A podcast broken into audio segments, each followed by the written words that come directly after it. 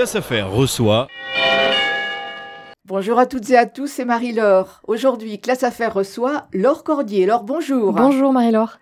Nous allons parler de communication dans l'entreprise. Comment peut-on se démarquer de la concurrence grâce à la photo professionnelle? Laure Cordier, vous êtes photographe professionnel et qualifié portraitiste de France. Oui, tout à fait.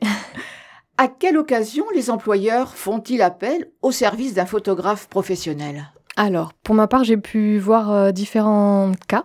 D'abord, euh, lorsque les entreprises ont besoin de communiquer vers euh, leurs clients, donc ça peut être des photos de leurs dirigeants, des photos de leur savoir-faire, donc des reportages métiers lorsqu'ils sont en train de travailler sur des objets en particulier, sur des savoir-faire en particulier, puis forcément les objets qu'ils peuvent vendre si ce n'est pas du service. Ça, c'est la première chose. Ensuite, ils ont aussi besoin de photos pour communiquer en interne. Donc là, ça va plus être euh, des trombinoscopes, par exemple, des reportages des événements, des soirées, des conférences qu'ils peuvent donner, pour ensuite communiquer en interne euh, entre leurs salariés, entre leurs différentes équipes ou sièges. Il y a aussi tout ce qui est marque employeur. Alors euh, la marque employeur, c'est euh, lorsqu'on veut montrer euh, aux futurs employés, donner envie à des gens de venir travailler dans l'entreprise en fait. Voilà, c'est ça. Et donc pour ça, ça peut être oui, les photos des personnes qui travaillent, mais aussi de ce qui s'y passe. Ça peut entrer en concurrence avec, enfin en concurrence, c'est peut-être pas le mot, mais ça peut rentrer dans les mêmes choses qu'on peut faire pour la communication interne. Des portraits, des reportages, des événements. En fait, quels sont les avantages pour les clients de ces entreprises Avoir des photos de ce qui se passe à l'intérieur ou des, gens qui y travaillent, ça amène de la transparence pour le client. Ça amène aussi plus d'informations sur ce qui s'y passe, sur comment ils s'y prennent. Ça peut amener de la confiance du client envers l'entreprise. Est-ce qu'on réagit pareil en tant que photographe, en tant qu'employeur, en tant que client, quand on est une PME, quand on est une TPE ou quand euh, on a affaire à un grand groupe? Alors ça peut être différent, mais finalement, ça l'est pas tant. Disons que les enjeux sont peut-être pas les mêmes, le nombre de personnes à gérer, etc., ne sont pas les mêmes, mais finalement, l'approche reste la même parce que c'est un métier qui reste humain et l'idée, c'est de vraiment de se connecter aux gens et d'avoir cet aspect bah, humain. Voilà. et quels sont les avantages pour les salariés de l'entreprise d'avoir affaire à un photographe professionnel alors, je trouve, moi, que ça leur permet de mettre en valeur leur savoir-faire et de se sentir vraiment intégrés à l'entreprise. Même si certaines personnes n'aiment pas être mis en, pris en photo, euh, la plupart du temps, ils apprécient vraiment de, que l'entreprise leur mette, euh, les mette à l'honneur, en fait. Quelles sont les, globalement les réactions des salariés? Bon, tous n'adhèrent pas, mais comment ça se passe justement? Alors, la plupart du temps, euh, bon, il y a quand même la majorité des gens qui, adhèrent. Hein. Certaines personnes sont un peu euh, récalcitrantes, on va dire. Ils n'aiment pas les photos de base. Et être pris en photo, en plus, dans le contexte professionnel, ça les dérange. Mais au final, quand on discute avec eux, quand on, crée un lien avec eux, ça passe rapidement et, euh, et, on peut avoir de belles images, même avec les gens qui, au départ, n'avaient pas envie de faire, faire ces photos-là vous avez un rôle pédagogique en fait euh, aussi à l'intérieur de l'entreprise. Oui, oui, complètement, complètement. Et puis ils se rendent compte aussi que ces images peuvent leur servir euh, au niveau personnel, sur leur profil LinkedIn, sur leur CV s'ils veulent changer d'emploi. il y a tout un tas d'avantages à avoir des belles photos de soi. Donc ça veut dire que vous donnez aux salariés euh, les photos que vous prenez d'eux. Oui, oui, oui, clairement. Je les remets souvent à la personne avec qui je suis en contact. Donc ça peut être euh, la chargée de com, ou le chargé de com, ou l'assistante de direction, par exemple. Et, euh, et je m'arrange toujours pour faire en sorte que les photos soient transmises aux salariés. Oui.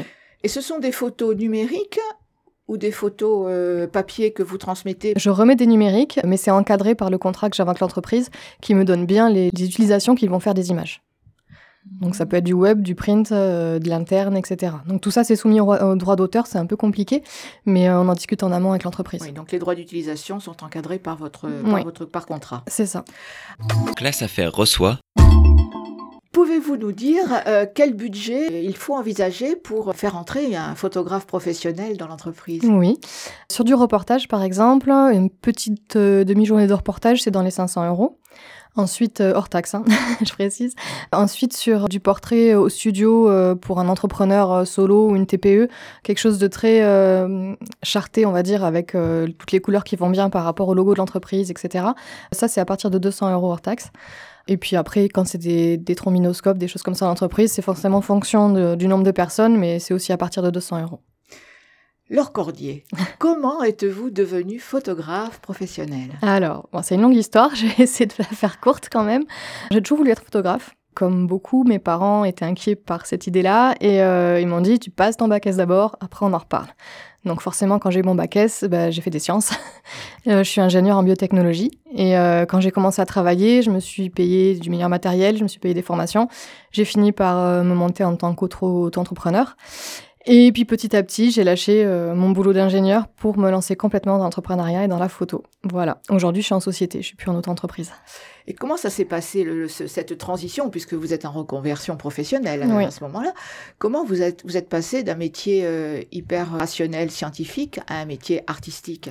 Pour moi, les sciences, la recherche, c'est quelque chose d'artistique, c'est quelque chose de créatif en fait, en vrai. Parce que si vous voulez trouver, alors mon domaine c'était euh, le médical, donc pour trouver des nouveaux médicaments, il faut, faut être créatif en vrai.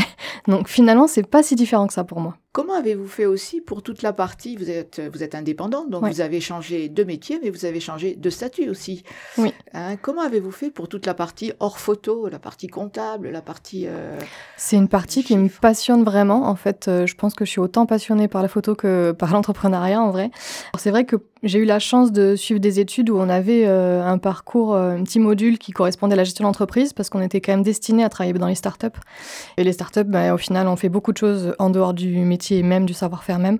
Donc on a été quand même un petit peu formé à la compta, etc. Mes premiers emplois euh, m'ont aussi permis c'était une petite société euh, de, développer des compétences d'entrepreneuriat. Donc c'est tout un tas de choses que j'ai appris un peu sur le tas et à l'école. Et, euh, au final, j'ai pu un peu plus le mettre euh, à profit petit à petit, tranquillement, en étant en double activité au départ sur mon entreprise à moi. Laure Cordier, vous avez obtenu la qualification portraitiste de France. Oui. Est-ce que vous pouvez nous en dire un peu plus? Bien sûr. C'est pas vraiment un concours, c'est plus vraiment une qualification. C'est un jury qui est composé de meilleurs ouvriers de France. Les, les jurys sont invités par la FFPMI, qui est la Fédération euh, française des métiers de l'image et de la photographie. Donc c'est vraiment pour les photographes professionnels et les vidéastes. Donc cette euh, fédération a demandé à plusieurs MOF, elle demande tous les deux ans à des MOF de juger euh, ces dossiers. On remet 12 images qui sont à thème.